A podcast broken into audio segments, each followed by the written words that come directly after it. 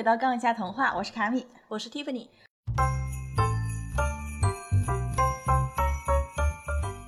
我们这期要接着说传说中的暗黑版格林童话真的存在吗？这个问题，我可以先知道答案吗？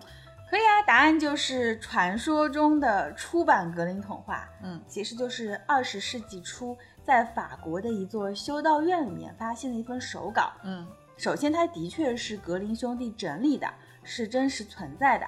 但我们国内引进的主要是格林童话的第七版，也就是最后一版。从这份初始手稿到第七版当中，就经历了很多改写。嗯，那在这家修道院里面被发现的这份出版手稿呢，在学术圈就被称为鄂伦堡手稿。但网上流传的所谓暗黑版，这里面有一些的确是来自这份鄂伦堡手稿，但还有一些比较离谱的，比方说恐怖或者情色的一些部分。嗯，那主要是。这份手稿被发现之后，引发了一些作家的创作热情。比方说，日本作家桐生操，他就改写了格林童话里面一些经典故事。嗯，另外一些是来自于啊英国作家安吉拉凯特的一些改写。这些都是鄂伦堡手稿被发现以后，在二十世纪所产生的作品。那安吉拉卡特，我们在讲《美女野兽》的时候也讲到过她的短篇小说集《血染之事与其他故事》。那这本集子里边。就有好几篇故事是以格林童话为原型改编的，而两千年左右，就是二十年前吧，哎，一下子觉得过了好久。网上流传的这个暗黑版是以日本童声操的故事为蓝本的，嗯，编译或者转述的会更多一点。除此之外呢，日本的一些漫画作品也会用到格林童话的故事原型。比方说，同样是两千年左右的时候，日本发行过一本格林童话漫画杂志，那这里边就带有恐怖和情色的元素。他们还请到了伊藤润二来画恐怖版的白雪公主的故事。说到伊藤，他是在二次元的世界还是挺知名的。我比较喜欢他的著名的是漩涡啦、鱼啦这种，都是会童年阴影的那种。就是他属于惊悚漫画圈的大师级人物，嗯，但他塑造故事的能力还是很棒的。嗯，我们印象里边对白雪公主，就上期你提到过的那些，嗯，暗黑的、扭曲的那些传说，啊，他至少有一半功劳。嗯，原来是这样，那这个困扰我多年的问题也算是解决了。那上期我们说到格林兄弟在采编民间故事的时候，他们即便是明白大多数故事。都不是那么精彩，那语言文字上面也比较的质朴，但还是尽可能忠实的保留了原本的口述感，就是口语叙述的那种感觉。嗯，那他们为什么要坚持这样做呢？嗯，所以为什么呢？要回答这个问题啊，我们要先来看一下格林兄弟所处的那个时代。嗯，同学们，长篇大论开始了，让我们准备好。格林兄弟他们俩是十八世纪的八零后哦，哥哥雅各布·格林和弟弟威廉·格林，他们出生在现在德国法兰克福附近的一座名叫哈瑙的小镇里面。嗯，这座小镇现在已经城市化了，而且还被称为是格林兄弟之城。嗯，那格林家一共有过九个孩子，但早期夭折了三个，所以雅各布和威廉除了彼此之外，他们还有其他的兄弟姐妹。那这样说，他们的关系应该比较好一点了。对，因为他们两个只相差一岁，嗯，而且高中和大学都是在一起读的，那自然感情要好很多。嗯，但他们也有一个弟弟，后来是有参与到格林童话的一个插画创作里面。这本书后来火了以后，就有请他们一个小弟弟来画插画。嗯，不过雅各布跟威廉这两个人的感情是兄弟里面最好的。嗯。后来等威廉结婚了，雅各布还是和威廉住在一处大房子里。据我所知，雅各布是没有结婚。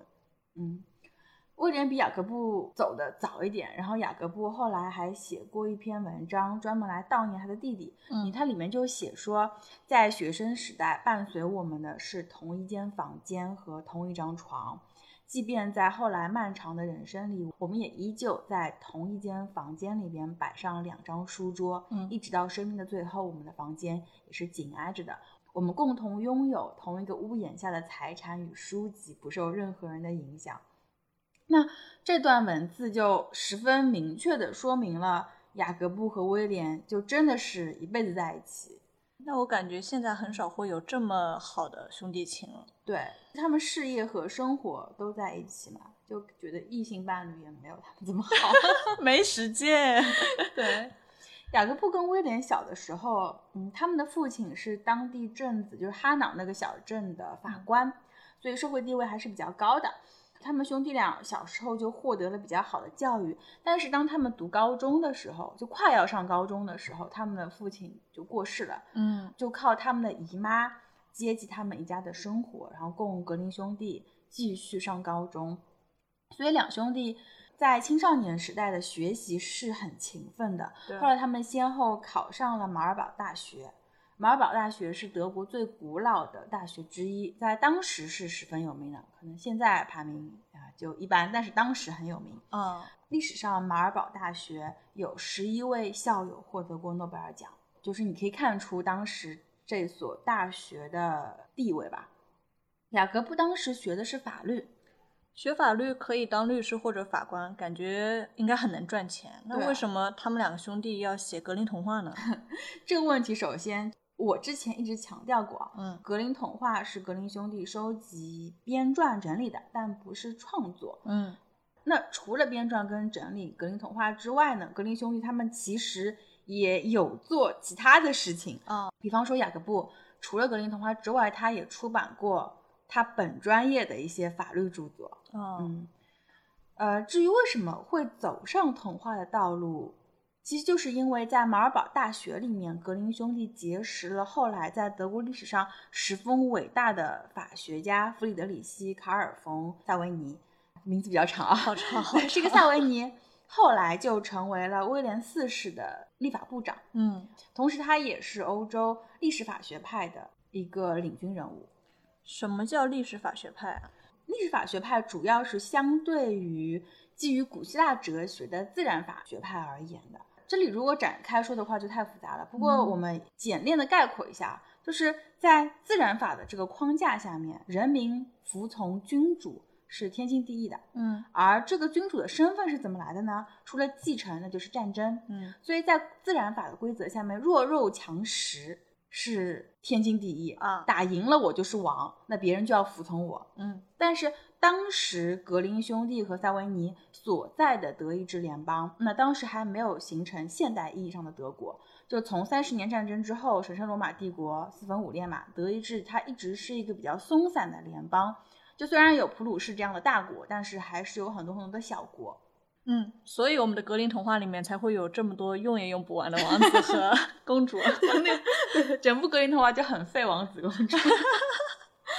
后来法国皇帝拿破仑就是他在欧洲进行了大规模的统治嘛，那他的统治就是建立在战争的基础上面。嗯，那拿破仑刚开始统治的时候，呼声还是挺高的，就还是挺受支持跟欢迎的。嗯但后来布莱梅政府。他就实施了比较强硬的思想专制的统治，因为他是个法国皇帝。嗯，那你在法国有思想专制的统治，那法国人就最多给你吐吐槽。但是德意志人他们就觉得这不是我们的文化。嗯，就虽然我们之前也讲过，就是法国是当时欧洲文化的一个中心，但中心不代表。可以接受专制统治，就专制的意思是说，除了这个你不能有其他的。嗯，但在这之前是大家并存，可是可以有个主要的，但是我本民族东西我还是可以有的。嗯，所以说当布拉梅政府他实施了这个强硬的思想专制统治了之后，他就在德意志的文化圈里面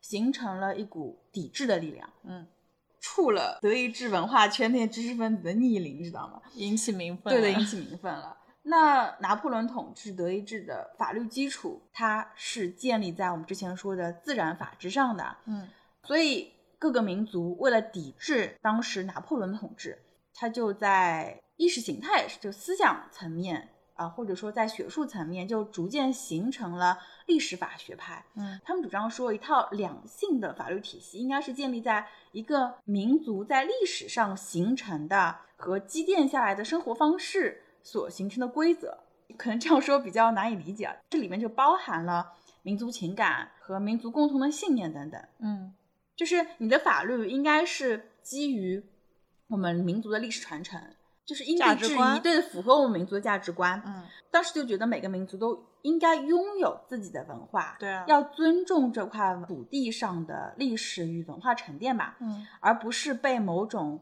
外来文化去强加侵略了。对对对，嗯，不仅是在德国，欧洲也就此形成了反法同盟嘛。来抵制拿破仑的统治，像列夫·托尔斯泰，嗯，他的《战争与和平》所描写的就是那个时代的故事，啊，就是俄国跟拿破仑战争，后来一直到滑铁卢，后来召开了维也纳会议，欧洲的秩序才被重新建立起来。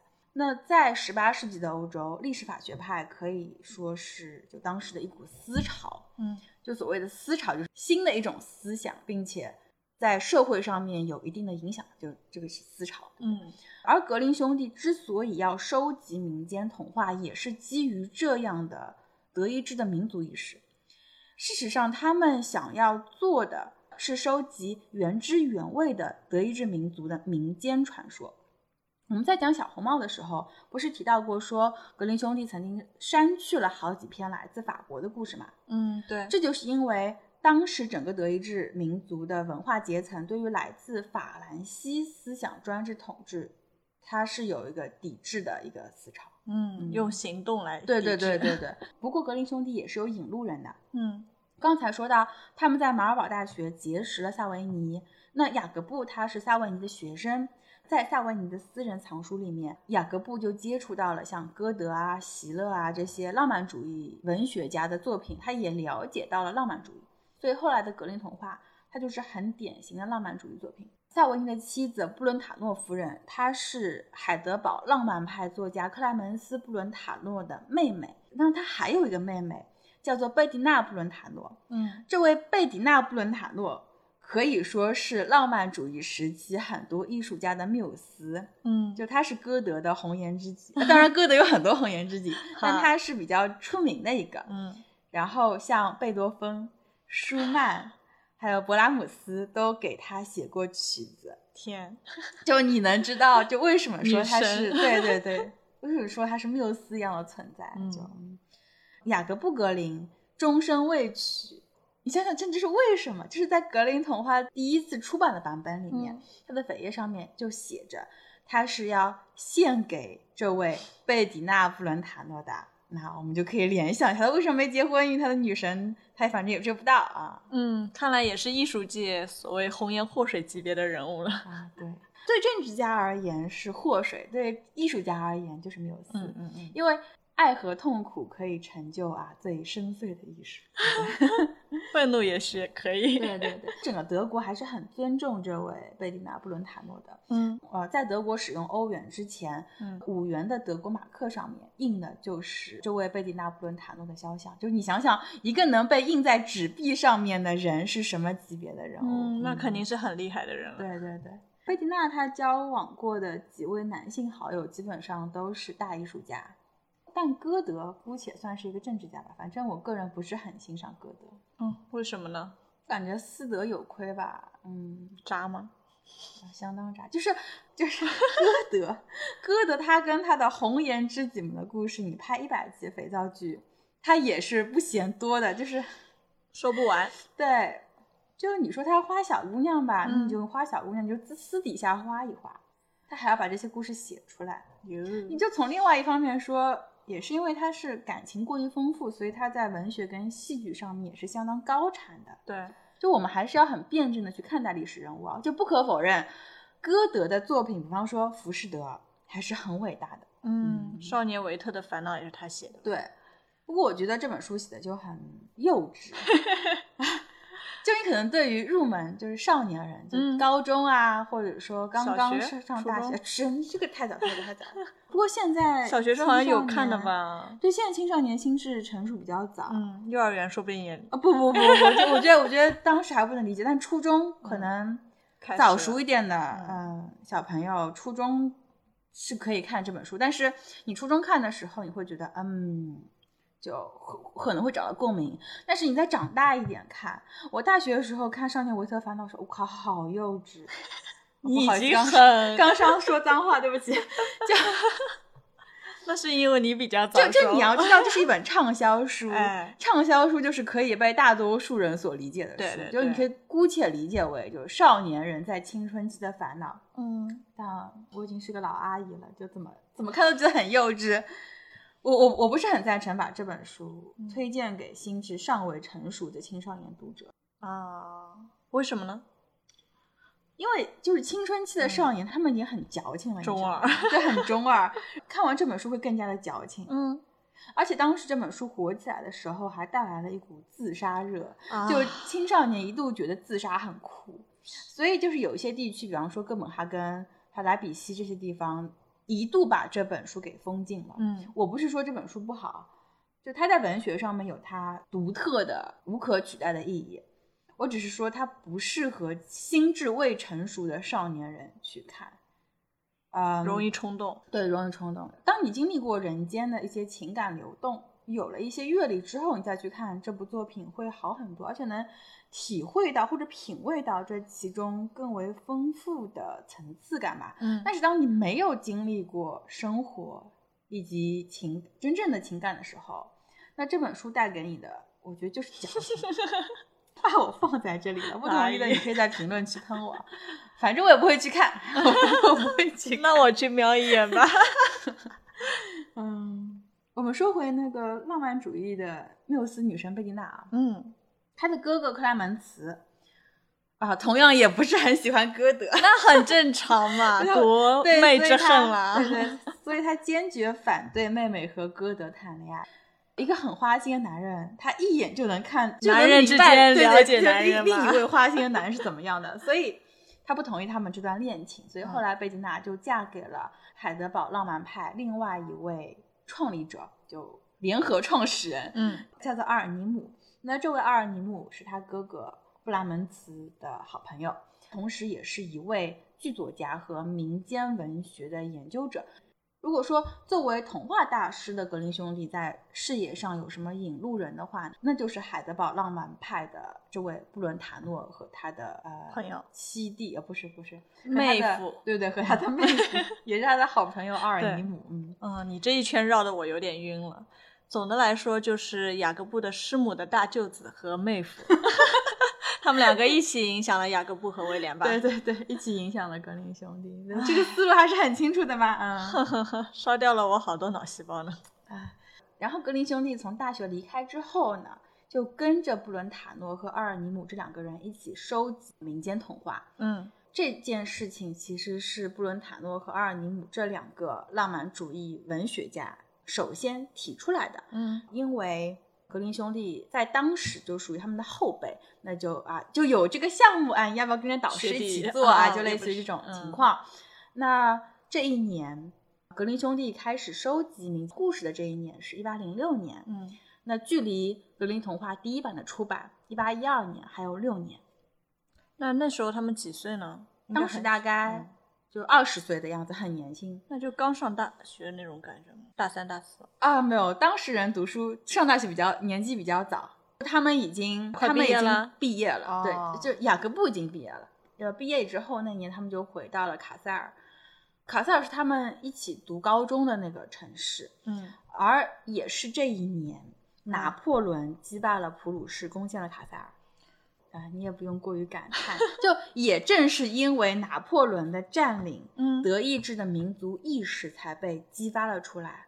就以前的欧洲，它没有什么一个民族要统一的这种思想，因为帝国主义就是谁占领了你，你就是属于这个帝国，嗯就没有这种大一统的思想。就比方说我们中国，在秦汉之前是没有大一统的思想的。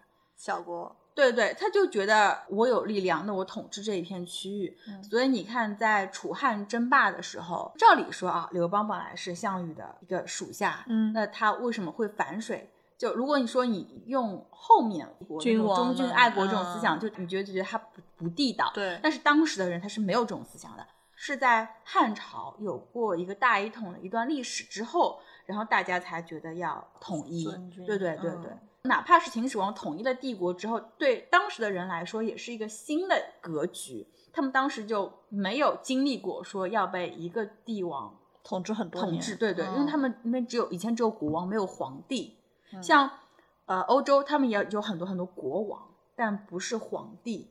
像俄国，对俄国历史上有很多女性的帝王，但是只有叶卡捷琳娜二世才被称为大帝，就是我们皇帝的那个意思。就是这两个是两个概念，是不一样的。嗯，就刚才说了，也是因为拿破仑的占领嘛，德意志要统一的思想它被唤醒了，所以德国就进入了民族国家的一个时期，也就是现代国家的一个时期。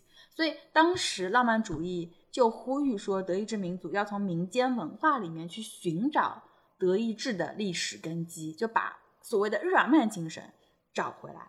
所以在格林兄弟之前，德意志文化圈里面就已经有很多人投身于民间文化的收集整理工作，那其中就包括有诗歌、民歌、民间传说等等。我们现在看原版的那个格林童话，它里边童话里面它其实有很多诗歌。对对对，它是以诗的这个形式来呈现出来的。但是我们翻译的时候，好的一些版本的翻译它会保留，但我们可能带上对对对对，就你从语语言上面跨了一个语言，还跨了一个时代，你很难把它这个翻译翻译的好。就像我们李白的诗词，你很难翻译成国外的语言，国外的语言。对对，所以就比方说日本人，他们最喜欢的诗人其实是白居易啊，对。然后西方人最觉得中国最伟大的诗人应该是王维。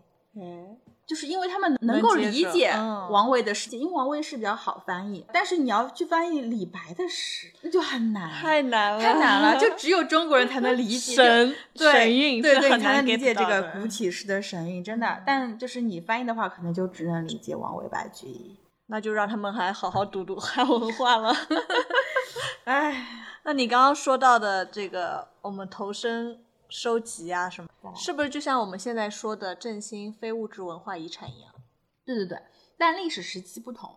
嗯，他们是在逆境中去挽救和构建民族意识，就是它是有一种急迫感在里面的。嗯，而我们是因为经济发展起来了，需要用历史文化来重建民族自信，并且要在文化上面有一个反向的输出。因为近代以来我们都是输入嘛。嗯。我们都是就觉得自己的文化是糟粕，但是现在我们要把这个文化自信给建立起来。嗯，所以我们的格林兄弟也加入了这个思潮的行列。对对对，阿尔尼姆和布伦塔诺他们作为浪漫派的领军人物，的是德意志在当时那个历史时点近三百年来的民歌。嗯，是民歌歌谣。那他们认为这些歌谣是最能够代表德意志文化的。他们有整理出来的一本书。叫做《男孩的神奇号角》，这个名字还挺童话，感觉可以直接出动画了。对对对，一八零六年的时候，也就是格林兄弟开始着手收集民间故事的时候，嗯，这本《男孩的神奇号角》第一卷就出版了。嗯，也是因为这本书出版以后，布伦塔诺才找到格林兄弟，希望他们可以帮忙收集民间故事跟童话，就作为这本《男孩的神奇号角》的续集。格林兄弟就答应了，也因此，就两个学法律的年轻人走上了童话的不归路。唉，现在想想这件事情，可能就是命运吧。对，而且更加戏剧化的是，格林兄弟开始着手收集故事的时候，德意志又爆发了新的战役。那他们所处的环境，它就是一个战乱的年代。嗯，并且他们当时所面临的这个局面，嗯，从我们现在回过头去看。就感觉是抢在民间文化面临被战争抹去的这个危险之前，把它们记录下来啊。嗯，也可能正是因为战乱时期不需要打官司，他们还有时间 收集 故事。它是个非正常时期啊，的确不需要打官司。嗯，可能律师也挺闲的。嗯，也没法打。对。在格林兄弟之前呢，德国已经有过专门的童话故事集，比方说，嗯，穆索斯他有写过是叫《德国人的民间童话》这本书，嗯，还有一个叫诺伯特的人写过《新德国人的民间童话》，这两本童话集在当时的德国文化圈是广受好评的。有我们有机会的话也可以讲，这两本书现在还流传着。当时阿尔尼姆。他是很喜欢诺伯特的那本《新德国人的民间童话》的这本童话集，而且还专门写信给布伦塔诺安利了这本书。嗯，但是由于这两本童话集的作者他本身是小说家，所以他们会把故事写得很跌宕起伏。看上去很像一本成熟的小说，但民间传说的本身它是很粗糙的，它是很质朴的。嗯格林兄弟就觉得说，这样的改写就会让民间童话失去了它原有的风格。呃，它就是很像那个《红楼梦》里面，嗯刘姥姥进大观园吃到那个茄鲞，啊，就明明是它是一盘茄子，但是要用十几只鸡来做。那这个茄子只是借了鸡的味道，而格林兄弟的理念就是觉得说要让民间故事保持它原本的面貌，就对茄子就是茄子，鸡就是鸡，嗯啊，你不要把这两个串起来，就否则你就没办法保持它的原貌了。因为刚才介绍过，它的本意是要让在历史里边沉淀下来的德意志民族的文化保留下来。嗯当然还有说，另外一些儿童故事集，的确它是取材于民间故事的，但是经过了作者的修改之后，整体的语言风格变了，嗯，也就是说，一些在情节上是比较成熟，对，过于成熟啊，过于嗯成熟，不嗯太像是民间故事。对，还有一些语言风格上也是不太像民间故事那对种。对，那有没有比较写实的这种民间故事呢？也不是没有，但不够德国。就当时在德国流传的法国的民间故事太多了，就很多是从嗯法语翻译成德语的。嗯可我们刚才说了，就是格林兄弟他要整理的是属于德意志民族的民间故事，嗯，当时还没有形成德意志民族这个说法，对，这个也是后人概括的。嗯就回过来说啊，这个属于德意志民族啊。他当时是基于他们所生活的那个小镇周围的一些，嗯呃，去做一些访谈，然后把这些故事收集起来。真正的德意志，它的边界还是比较大的，而且基于这样的背景和文化基础呢，格林童话的诞生，它才有划时代的意义。不过，格林兄弟在收集故事的初期，他其实对这层意义并没有认识，因为他毕竟是两个刚从校园里面走出来的年轻人，就是像你大学刚毕业，你懵懵懂懂，不知道要哎，我要干嘛？我从哪里来？我不知道，对对对不对？但是你是这条路慢慢走了以后，你越往下走，你越知道自己想干嘛，就你能嗯听到自己内心心里的召唤。就对对对对嗯对。我们现在手里的这本《格林童话出版全集》的中译本，也就是我们这档节目在说到格林童话出版的时候所参考的中文译本，是来自于人民文学出版社根据普林斯顿大学的藏本翻译的。嗯那在这本书的导言里面，他就会写到说，随着收集到的故事越来越多，格林兄弟越来越投入于挖掘德国人民自然的诗歌，逐渐形成了其专门的研究方向。那研究方向就是探索英雄史诗、英雄事迹和故事中包含着的他们认为是德国文化传承中最核心的真相。嗯，听完的人都会觉得这句话好长。什么意思呢？就是说民间的语言里面没有经过文学家润色的语言里面是沉淀着古老的民间文化的，也就是一个民族最自然真实的文化，或者说是文化最纯粹的形态，它是沉淀在民间的通俗语言里面。嗯，这些语言它拥有一个民族的共同记忆。那你能举个例子吗？我想想啊，用上海话来给你举例子啊，好吧。比方说上海话里面床头柜，嗯叫做雅无相。就你知道这个雅无相是怎么写的吗？嗯，不知道哎。这个雅无相其实用普通话说就是夜壶箱，就是嗯放夜壶的那个箱子。嗯，就是很久很久以前的那个夜壶。对对对，就是你想那个夜壶，就可能年纪小的朋友们不知道啊，嗯在没有抽水马桶之前，白天上厕所就是去外面的公共厕所，就是茅房。但是晚上出门它不是很安全，特别是冬天，对，出去很黑而且很冷。就人们往往会在卧室里边放一个夜壶，嗯那大户人家就会给夜壶外面再做一个带盖的一个箱子，嗯把盖子放下来，它就是个像小凳子一样的。那这个夜壶箱，它就会放在老式的那个拔步床的踏板上面。嗯如果房间小的话，也会放在门后。嗯，还有一些可能会放在床底下。对对对，电视剧里边有些是放在床底下。以前的床，你去看江南一带的老房子里面，还保留着以前那种比较值钱的拔步床嘛。哦那那种拔步床它是很大的，它里边是可以有很多小柜子，是可以放零食的，你知道吗？零食但从 对从外面看，嗯这个床有很多装饰性的细节，然后床底下是要透气的，哦，所以它会把装饰板、装饰那个床板做的比较低，嗯就是你这个夜壶箱它是塞不进去的，它没办法塞到床底下。哦但如果是卧榻，就榻这个家具，或者说是罗汉床，它的装饰就会相对少一些，那下面就可以放夜壶，就可以放到下面。嗯，那后来有了抽水马桶了，原本的夜壶箱就洗洗干净放在床边，就用来放别的东西，就慢慢变成了床头柜。啊好吧，原来床头柜是这么来的，床。头柜 就是上海的上海人嘴里嗯的雅无相，就是床头柜，它是这么来的。唉，这真的是。那这边又说到古人把这个马桶啊和零食还放在一起啊，不恶对，都心放在？床边。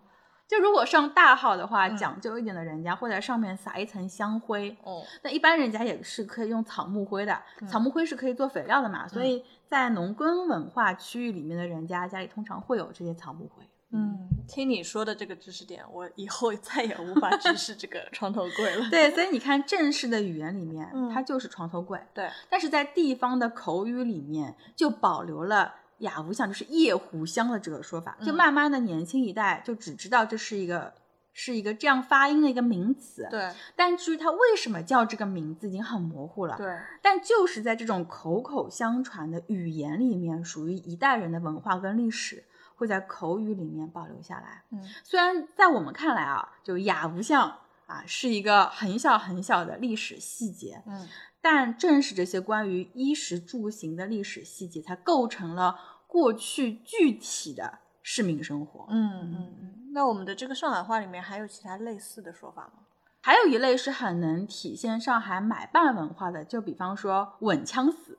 上海人说一个人混日子，啊这我就不认真做事，就会说这个人稳枪死。那为什么会这么说？你知道吗？嗯，为什么？就它是洋泾浜英文啊它其实就是 它其实就 take a chance，嗯，就枪死就是 chance，Chance 就里面的前面的这个动词，它还是本地化的是就是混，对我对，这就很上。好吧，还有真挺结合的。对对对对对。还有，如果上海人觉得一个人不聪明、呆头呆脑，就不会看眼色，就会说这个人不接领子，哎然后给别人做暗示提示，就会叫做豁领豁领子嗯那你有没有想过这个领子是什么东西？难道也是洋泾浜？对对对，，这个领子就是英文里边的 leads，就是它这个 leads 是线索的意思。嗯，真的是。对，然后在前面再加一个有上海特色的动词，就是豁领子和这个不接领子。原来上海人是最早的中英对结合的那一批英结合人。还有就如果说我们现在说一个人打扮的很有腔调，嗯，比较得体而且出挑的，我们会说这个人这得型。哎，叫“这得型”这个词一般是用在男性身上，但很少会去评论女性化的气质。嗯，男性化的就是很时髦的叫“这得型”，用普通话说就是扎台型。嗯那很多人说这个台型可能会觉得说跟以前的戏曲文化有关系，其实不是的。嗯，上海话里边的台型同样是洋泾浜，就这得型，台型在英语里边是 edition。这个单词的意思就专指男性很时髦、很有风度的意思。奇怪的知识。对对，奇怪的知识。但上海为什么会有这么多洋泾浜英文呢？嗯就很明显是因为那段租界的历史，洋泾浜就是很典型的西洋文化和本邦文化交融的产物嘛。嗯那它沉淀在语言里面，就形成了洋泾浜。不仅是方言吧，还有一些俗语、谚语也是这样的。就如果你不了解关于那个民族的文化和历史，嗯你就根本不知道他们在到底在说什么。嗯比方说，我们的谚语里面说“狮吼诸葛亮”，嗯啊，大水冲了龙王庙，一个唱红脸，一个唱白脸，这些、嗯你直接翻译成就直译给外国人听，他们是听不懂的，一头雾水。对对哎，诸葛亮是什么？为什么说诸葛亮？哎，为什么龙王庙是又是什么？为什么是红脸跟白脸，对不对？他们不知道。这些俗语中所沉淀的就是历史和文化。嗯，现在我们总算知道为什么这个格林兄弟啊，一定要坚持用民间的语言把他们都给记录下来。对对对，这就是语言的魅力。当然，我们可能翻译成中文，我们没办法去体味说它是用本土的德意志的语言沉淀，因为经历了很多翻译之后，我们可能只嗯会关注它的情节。对对对，但是在最开始的时候，它是用德意志他们特有的民间语言嗯来记录这些故事的。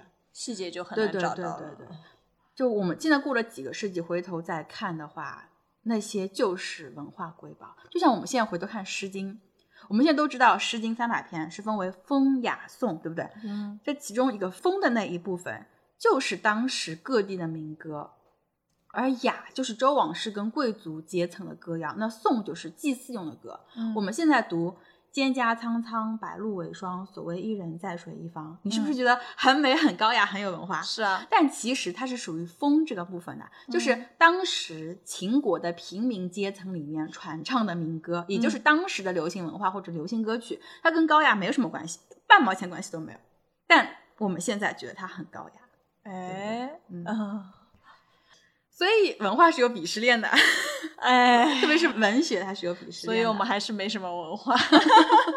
我们的文化经过几百年的沉淀啊、我觉得以后我们的子子孙孙读也会成为他们的经典。啊，对，那是，对，现在邓丽君也成经典了，但以前就是靡靡之音啊，对不对？嗯，对一，样。就现在连周杰伦都能成经典，是，曾经周杰伦是多么先锋的一个嗯代表，但我现在就觉得他没有什么新的东西，他出的新歌也并没有什么新的东西，就是喝奶茶喝多了吗？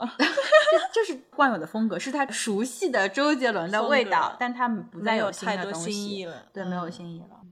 啊，不好意思啊，如果有周杰伦的歌迷，轻喷不不轻喷，对，可以在评论区怼我，反正我也不会去看，就这样。那我们说回格林童话啊，那格林兄弟就认为说，如果他们要收集能够代表德意志民族文化的故事，那就要选已经在民间流传了很久的那些故事，因为那些故事是经历了历史沉淀的，嗯，被德意志民族广泛接受的。那只有这些故事才能够体现德意志文化。而当时那些新的小说，虽然说情节很精彩，但他们并没有经过时间的检验，就是它并非是人民的文化。他们认为最初的文学形式，也就是那些基于民间故事、英雄传奇、远古神话和宗教信仰或其他形式存在过的口头的语言艺术，他们才是最有代表性、最质朴的那些艺术形式。他们是想把这些艺术形式记录和保留下来。大约过了三年的时间吧，格林兄弟就收集到了五十四个口述故事。嗯，当时他们就把这些故事寄给了布伦塔诺。那布伦塔诺当时他就住在阿尔萨斯的鄂伦堡修道院。嗯但由于布伦塔诺他曾经说过说他会对故事做一些改写，所以格林兄弟在给布伦塔诺的信里面是要求说，你参考完这些故事的时候，还要把这些手稿还给他们。嗯，但布伦塔诺看了这些故事以后，就觉得不是很精彩，所以就没有用这些故事。我们嗯现在也可以从这些手稿里面看出啊，当时的原始故事的确是比较粗糙的，而且有些就只有一个故事框架，情节也没有填充完整。所以布伦塔诺他作为一个成熟的一个文学家吧，当时没有看上也是情有可原的。嗯关于布伦塔诺这个人呢，如果有仔细听我们节目的观众啊，可能会记得说我们在讲《海的女儿》的时候，讲到过莱茵河谷关于水妖的一个故事里边，嗯有一个罗雷莱的故事，是一个叙事诗的形式。嗯嗯，我有印象。罗雷莱他就是布伦塔诺根据当地的传说所创作的作品，但是他把这个传说浪漫化了，而且增加了很多的细节。哦那传说和再创作的比例可能是三比七吧。